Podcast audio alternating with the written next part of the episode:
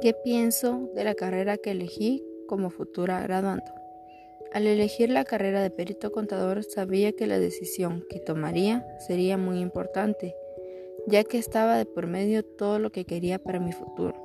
Esta carrera es una de las más completas y un poco complicada, pero hoy en día como futura perito contador me doy cuenta de que hice una buena elección, ya que como bien dicen, el que no arriesga no gana, y yo decidí arriesgarme aún sabiendo que en el camino habrían varios obstáculos.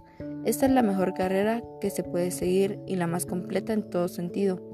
Nos ofrece grandes salidas profesionales en muy diversos ámbitos.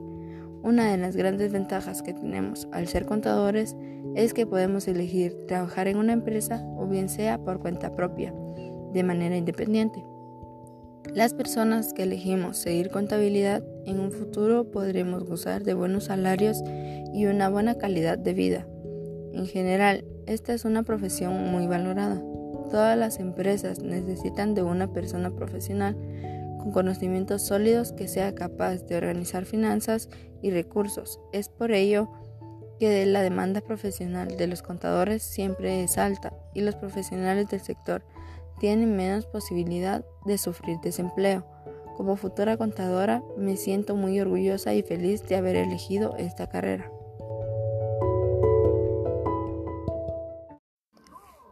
La vida en la sociedad, en oposición a la vida privada que se desarrolla en el seno familiar, se refiere a las actividades que realiza el ser humano en el ámbito de la esfera pública, es decir, se vincula a su interactuación en contacto con otras personas de la sociedad.